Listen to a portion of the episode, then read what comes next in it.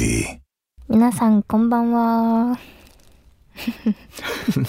こんばんは。ちょっとね今日喉の調子悪いんで歌いすぎ？だけね歌歌おうかなちょっと映画見て歌っちゃったなずっ。と。まあ早速タイトルコールいきますかお願いします。橋下三好のラジオ部橋下三好のラジオ部部長の橋下三好です。木曜日夜9時にラジオという部室に集まりみんなでゆるっとトークをするそんな時間をここでは過ごしましょう。今夜もよろしくお願いします。ラマス。はい。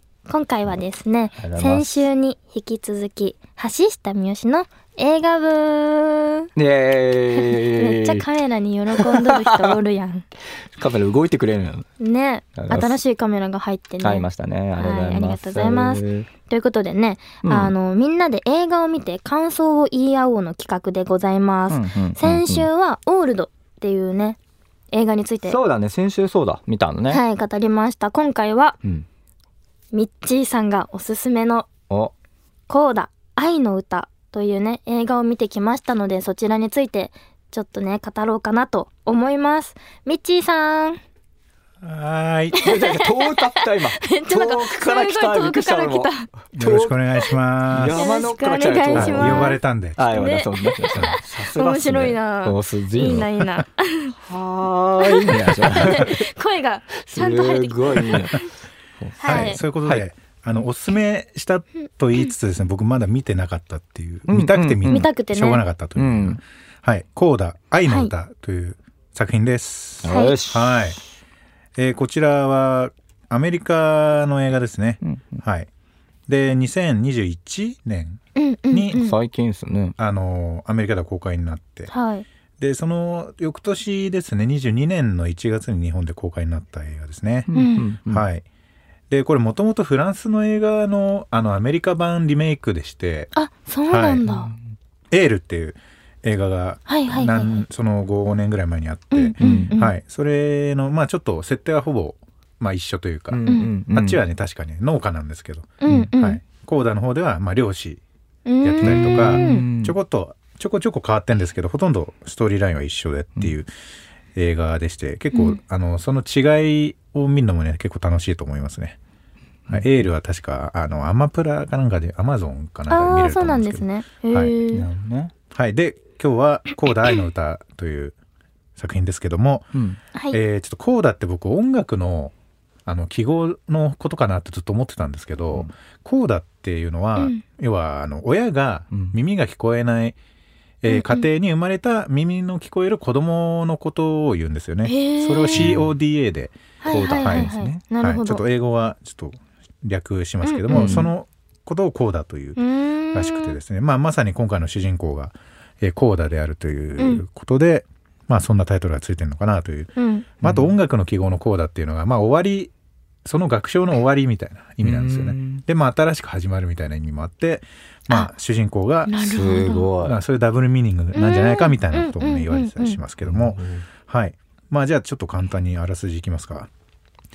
主人公、えー高校生のルビーちゃんですね。はい、はい、すごいあの自然が豊かなね海もすごい目の前に広がってるような町に、えー家族と暮らしてるんですね。両親とお兄ちゃんが一人いて、はい。でこの3人はねみんな耳が聞こえないんですよ。うん。でルビーちゃんは耳が聞こえるので、うん。えーまあ、通訳として手話したりとかうん。して、あの家業の漁をねずっと前からお手伝いしてるんですね、はい。3時に起きてみたいな。うん。で漁が終わって学校行ってみたいなうん。暮らしをしてる子ですね。であの冒頭もありましたけど歌がねすごい好きで。うん。歌がうまいんですよね。ね。はい、でまあ楽器が変わったかなんかで選ぶ科目みたいなのってあるじゃないですか。うん。はいはいはい。そうそれで、えールビーちゃんはあのちょっと気になる男の子がうん。合唱のクラブに入るぞっていうので、うん。はい。まあ、そこに入るんですよね。そうそうそうそう。はい、で、まあ、みんなとレッスンしたりするんですけども、まあ、そこで先生先生も結構癖のあるね先生なんですけども、うん。が確かに。えーそうルビーちゃんの、えー才能に気づきまして、はい。うん。はい。ちょっと2人のデュエットをねやらせようとするんですね、そのマイルズ君とね、うん。それで2人で練習しろみたいなことなんか言ったりなんだりするんですけども、そんな中ですねあのその寮の方とレッスンと結構忙しくなっちゃうんですよね、うん。ルビーちゃんがね。でちょっとあのレッスン行くのが遅れたりとか怒られたりとかしたり、あとその中その家業の寮の方に、まあ、関心をつけるぞと、うん。国からのお達しだみたいなので、うんうんうん。でそれもなんか自腹ですごい多額を払って雇わなきゃいけないみたいなうん。ので、まあ、あの寮仲間、まあ、ルビーの家族ももちろんなんですけど、まあ、みんなで、まあ、抗議して、うん。まあ、新技術新事業をやるぞと、はい。あの直接消費者に魚を売るんだみたいなことをやって、うんうんうん。まあそれもこう順調にいってるのかなみたいな描写もあるんですけど、うん。まあそれもやっぱりルビーちゃんが手伝わなきゃいけないんですよね。そう。通訳として。うん。ね。でもむちゃくちゃ忙しくなっちゃうんですよ。うん。で家族は家族で耳が聞こえないので、うん。音楽歌がうまいのかもすらわからないんですよね。うん。そう。そうだから音楽の道よりまあそれは手伝ってほしいという気持ちもあり、ちょっとそこでぶつかっちゃったりなんかして、うんうん。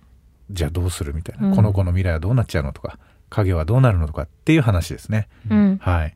聞いてるだけでまた鳥肌が立ってきました 早いですね。今今聞いてるだけでそう思い出してきたってそうそうそう。後の話をね、はい。もう一回見たいもんいやそうだよね。うん。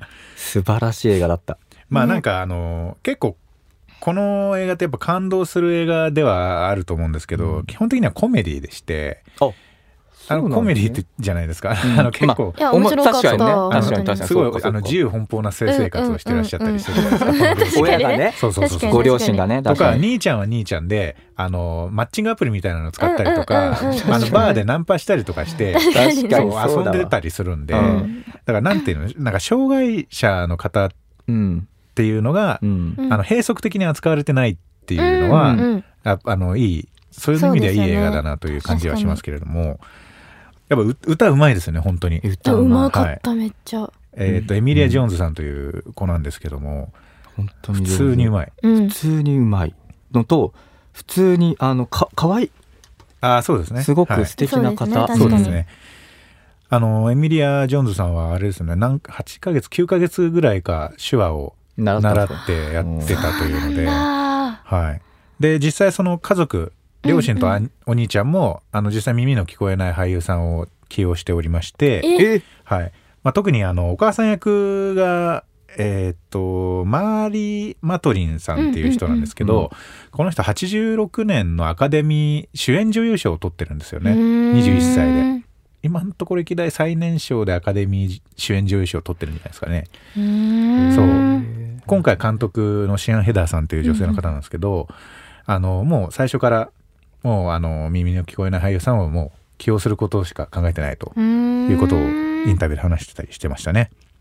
なるほどね。そうだからもう本当リアルですよね。うんうんうん。あの手話なんですけどやっぱ感情の表現みたいなのってうん。ものすごい良くて、うん。うんあのまあ、字幕ももう出つつなんですけど、まあ喧嘩したり言い争いしたりするシーンとか、まあ手話なんだけどその感情がすごいなんか、うんあの伝わってくるなみたいな感じはあったんじゃないかなと思います。確かにだからうまいなって思ってた。手話も含めでしょ？そうそう感情もそうそうそうねそうそう。そう。だから家族3人はあのもともと手話をずっとやってきてる方で、です主役のルビーちゃんももうずっとやってきて、うんうんうん。うんなんか撮影現場でもう自然と手話でみんなの通訳したりとかっていうなんかそのぐらいまでなってたらしいんで、すごい。だからもうものすごい、あの全く違和感のない、はい、自然な本当に。家族っていう感じで、うんはい良かったですよね。はい。はい。どうですか？ちょっと見て見て。私あれ、うん。結構泣いたんですよね見て、うんうんうん。うん泣くポイントもね。結構私の中で4つぐらいあって。あった。はいはいはいはい。まあネタバレが OK になってからちょっと言おうかなちょっと気になりますねそこがね。聞きたいですね。はいあれは何ポイントね？うん。確かにあったからね。そう。でちょっとストーリーね続きいくと、はい。うん。まあそうやってあのー忙しくなってくるとうんうんうん。家業も忙しいレッスンも忙しいって言って、である時もう嫌になっちゃうんですよねルビーが。うん。あの家族にも音楽を理解されないし、うん。うん。私どうなっちゃうの未来みたいな、うん。私の未来考えられてないのみたいな感じを思ったんでしょうね多分、うん。うん。あのマイルズ君とねあの遊びに行っちゃうんですよね。行っちゃうんですよ。はい。行っちゃうんです。ただその時ちょうどうん。寮に監視員が来る日だったんですよ。はい。でしょうがないからまあお父さんとお兄ちゃんと行って、まあ寮出るんですけど、うん。監視員の人があのあれ？なんか話しかけても全然反応しないから「うんうん。おーい」ってやったら「うん。いや耳が聞こえないんだよ」っていうジェスチャーで、うん。そう。でそうするとまあ関心的にはやっぱりあのこの二人に漁をさせられないじゃないっていうふうになっちゃうんですよね、危ないから。ね。で警察を呼んで、うん。みたいな「止まれ止まれ」っつってそれも聞こえなくてね、うん。そう。で無理やりあの乗り込んできて、うん。そう。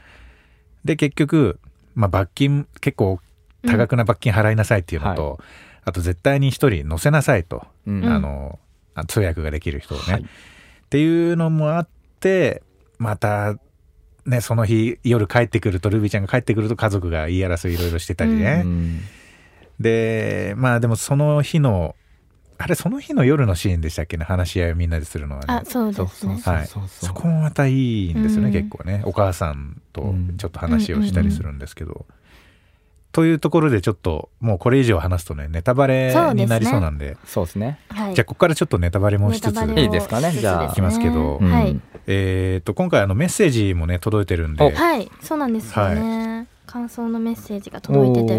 これ読みますか？そしたらね、あお願いします、ね。東京都ラジオネーム七星さんはい七星さんですね。からですはい。三好さんこんばんは。コーダ愛の歌は僕の好きな映画トップ3に入る大好きな映画です。この気持ちを共感できることが嬉しく思わずメッセージを送らせていただきました僕はこの映画を映画館で見ました。あいいですね。映画館で見るの、うんうん公開日を調べてみると2022年の1月公開だったのでもう2年前のことです。それでもこの映画のことは鮮明に覚えています特に印象深かったシーンは終盤の無音になるシーンです。あの瞬間見ている観客全員が全く音を立てずに作品の中に入っているような感覚になりました。その他にも音光芝居そして家族愛の詰まった物語すべてがすべ素晴らしく、映画総合芸術と言わしめる、なんていうものこれ？これなんていうの？しょしょい？しょい？もう全然違いますなにところ。しょい？言わしめるゆえんが詰まっていてゆえんっていうものこれ？ゆえんです一つ勉強になりましたまただ、漢字が。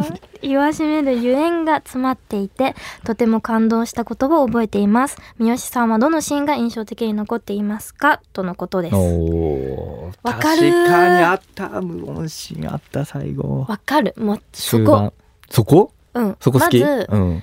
そこが最初に泣いたポイントだった。そうですよね、うん。そうそうそれであのまあちょっといろいろあったんだけど、うん。まあ、合唱部のコンクールみたいなのがあるんですそよね、うそうそう。う、ん。そうそこであの両親とお兄ちゃんを連うん。れてきて、で見てもらうんですけど、まあ、やっぱりあの聞こえないんですよね、うん。あのみんなの歌がね。ね。うん。で周りの人は拍手をしてたりの、うんうん。のなんかちょっと乗ってるなみたいな感じのを、うん。こうやっぱ周りを伺いながらうん。ルビーちゃんを見てたりして、うん。そうそう。でみんなが拍手したら一緒に拍手すうんうるみたいな、んそう感じのところですよね。うん。でそこであのみんなの合唱の次にそのマイルズとのあのデュエットみたいなところで、うん。あのまあ、演出として、うん。あのその家族から見た今回のそのライブライブというかコンクールみたいなシーンがちょっと2分ぐらいあるんですよね。うん。うん。そうそうそこがもう完全にあの無音になっておりましてなんかあのシーンは本当父親側からのこう目線のシーンだったじゃないですか。そうですね本当聞こえないみたいな。うんでねなんかこう周りの人のこう表情とかをこうなんか見てて、ううん父さんがはいなんかまあ本当に娘がこう歌がうまいことを聞こえないながらにも周りの観客のなんか表情とか、うんこう感動して泣いてる人とかを見たりして、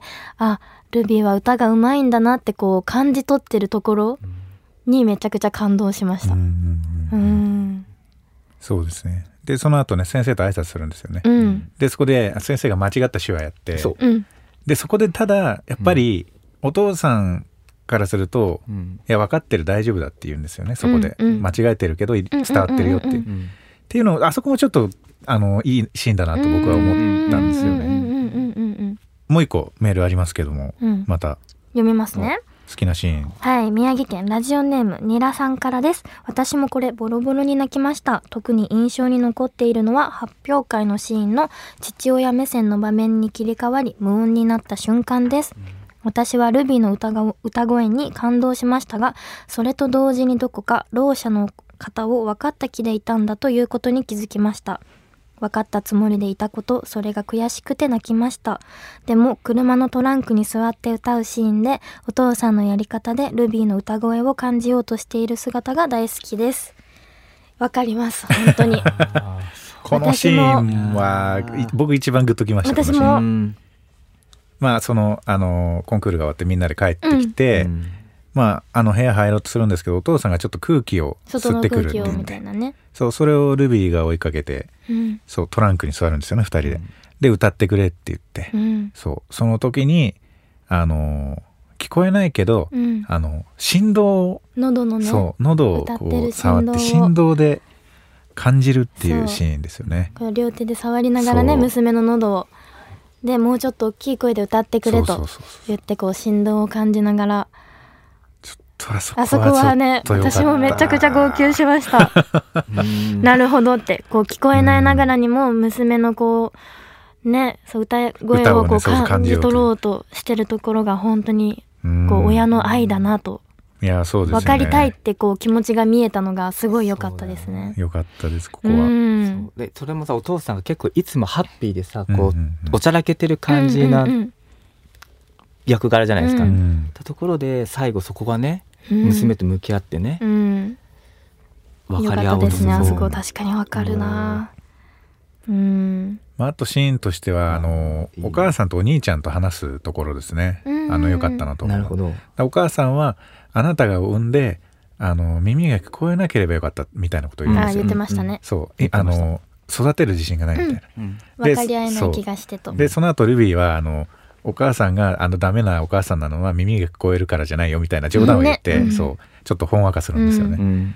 でお兄ちゃんはお兄ちゃんで、まあ、結構日頃からあの罵り合いみたいな、うん。うんふざけて罵り合いをする2人だったんです,、うん。ですけど浜でなんか言うんですよね。言い合いをするんですよね。言い合いしてましたしました。そこであのなんだっけ俺なんだっけな。なんか、まあ、自分の道を進めみたいなことを言うんですよ。うん言ってましたね。あのそう。俺らは俺らでどうにかできる、うんうんうん。そう。っていうのを結構あの言い争いみたいな感じで言うんですけど、うん。結構言葉あの日本語訳にすると結構どぎついこと言ってるんですけど、うん。あれはあれで多分兄弟のうん。表現の仕方、うん。エールの送り方だったのかなみたいな、うんうんうん。とかもちょっと思ったりして。はいあとどこら辺ですか？岩倉さんとかなんかグッときたシーン聞いてみましょうか。どこなんかねどこだ？もう全体的にずっとグッと来てたから今1個って言われるとはいはいはいはい。どえこだろう？私もう一個あるんですよ。あもう一個じゃあ。もう二個あるんですよ。あそうですよね。4個あるって言そう。ってあ四個いいですか？もあんの私あたあと2つ。のはい。あのーなんだっけ？試験というかオーディションの日？はいはいはい。歌う。はい。大学のこうああの時にこう家族みんなでこう送るじゃないですか会場まで。うんうん娘を。で歌い出すけどなかなかこううまく気持ちが乗らなくてうん最初こううまく歌えなくて、まあ2回目こう最初からやり直して歌ってた時に、こう観客席は本当は審査員の先生たちしかいないのに、こうママとパパたちが、うん。あ2階の席にねそうそう2家族が階席に入ってくるんですよ。うん。上に行っちゃえみたいな感じでね。でそれをなんか見かねた、ね、ルビーがお母さんたちに伝わるように手話を含めてこう歌い出した時に、なんかもうなんだろうこう審査員の先生たちに向けて歌ってるんじゃないんだなと思ってこう家族に向けてこう歌ってるっていうのがすごいいいなと思って、うん。あそこも泣きましためちゃくちゃ。うん。うん。あそこ良かったですね。なんかようやくだからねママとパパたちお兄ちゃんも含めてみんながこうルビーの歌を聴けた瞬間だったんだなって思うとすごい素敵なシーンだなって思ってあそこも泣きましたね。うん。あそこいいシーンでした本当にねよかったですよね。またね歌がいいんですよ。あれジョニー・ミッチェルの「青春の光と影」っていう曲なんですけどすごい古い曲なんですけど、というかこの作品に出てくるそう。歌めちゃくちゃいいんで、めっちゃいいです、ね。サントラがあるんで、うん。これあのぜひチェックしてほしい。であのこの収録の前にうん。一件仕事あったんで、はい。ここに来るまでの道で車ではい。聞いてました。あマジっすか？めっちゃいいのでも多分有名な曲も多いんですよね。そうですね。昔のね、うんうん。そうぜだけどデュひエットの曲とかも聞いたら、はうんうん。マーヴィン・ゲイトタミー・テレルだったかな、めっはい、ちゃ良かっ有名なデュエットの2人ですね、であと1個ありますね。あと一個はもう最後のシーンで、あ最後ねお別れ。あお別れの日引っ越す時に、ね。そうそうそう。あの最後まあじゃあ行ってくるねみたいな感じで一回車に乗るじゃないですか、うんで車発進するんですけど、うん。もう一回降りて家族の元にみんなとね。走っていってみんなでハグするシーン。うん。あそこもすごい良かったなっいやいていですよね。なんかこうお互いが大丈夫だよって言い合ってる感じがしてあめっちゃいいなと思ってこうん。う家族の信頼がそこのハグで生まれたなって思いましたね、確かに。そう。でなんか最後ね車でこう家族の中ハンドサインしてそうねそうそうそう、あれってあの、それを知ってるとなお締めがグッとくるなっていう、うん。あのしあっちの手話でうん「あの I love you」って、ううん。んあのパーにするじゃないですか、うんうん。中指と薬指を折り曲げるんですよ、うんうん。これあの一応「愛してます」っていううん。サインなんですけど、うんこれであの人差し指とねなんかやってましたよね。これをやると、うん。だ最後のルビーがやった手話、うん。あれやると「I really love you」になるんですよ。本本当にあなたを愛してますっていう、うん。だ最上級の言葉になるんですよね。そうそれを知ってると、うわぐっあれは私映画終わった後に調べたんですね調べますよね。調べますよね調べて調べた。うん。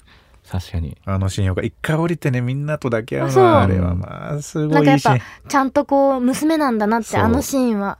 こうやっぱ家族との離れが寂しい。やいっ本当ですね、うんていうところもこうね見えてすごい良かったな。そうでそこでお父さんがね「ゴー」って言うんですよ。そううんうん、そう。そう。口に出すんですよね言そう。葉を言葉を発してくれるんですよねそこも良かったなー全部良くてめっちゃ大好きでそうなの。もな映画う愛に溢れてんのよ。本当に全てが。だって先生だって最初個性的でいや癖があるからちょっと悪い方に持っていく人なのかなと思って全然違うの。そううん。ずっといい人も、うん。もう生徒のことを思ってくれるめちゃめちゃいい子だいい人だし、うん。良かったですねこの映画はまあ、ただあのーなんですかねすすごいシンプルなんですよ要は、ただあのティー。ネイジャーの子がいて、うん自分の夢と家族を支えるで悩むみたいな、うん。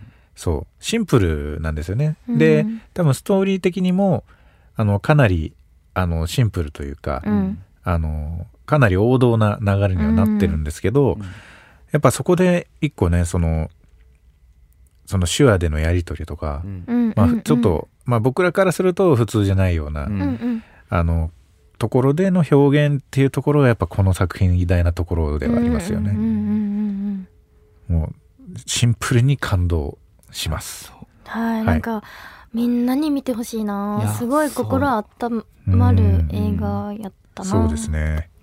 思いましたねはい。うんとにかくもう素晴らしいです。とにか演く素晴らしい技が素晴らしいです。うんうんうんうんうんいや久しぶりになんかこんな作品見て泣いた。うん。うん。うん。結構泣いったとた本当に。温かかった心が、うん。余韻で泣いたもん。うん。本当に。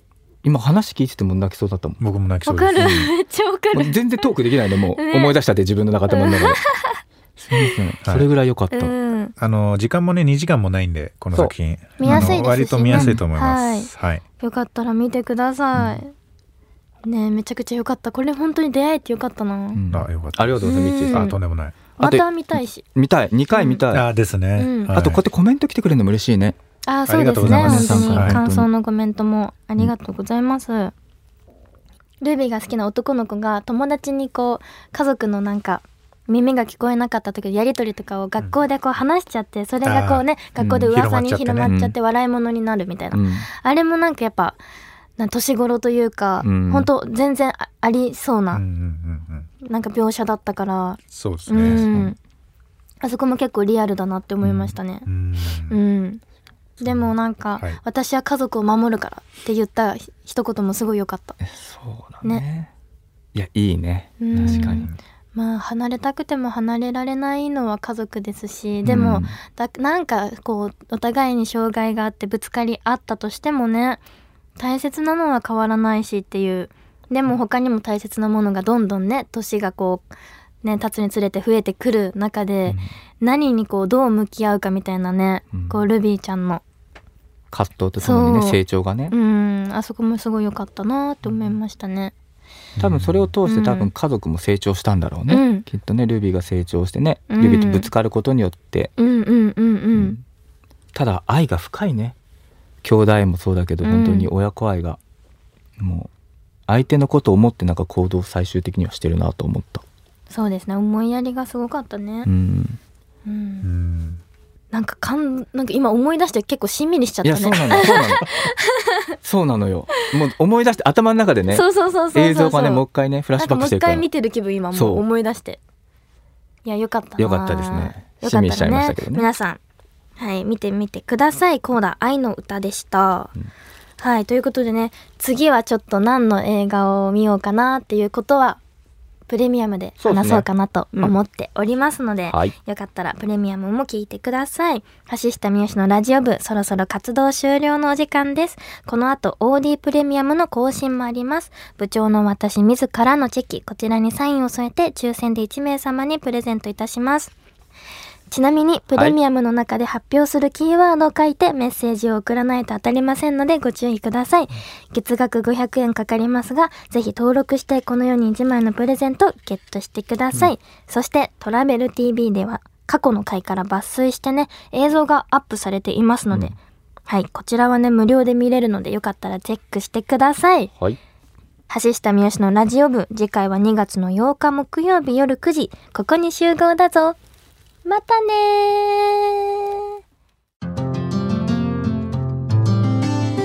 オーディ。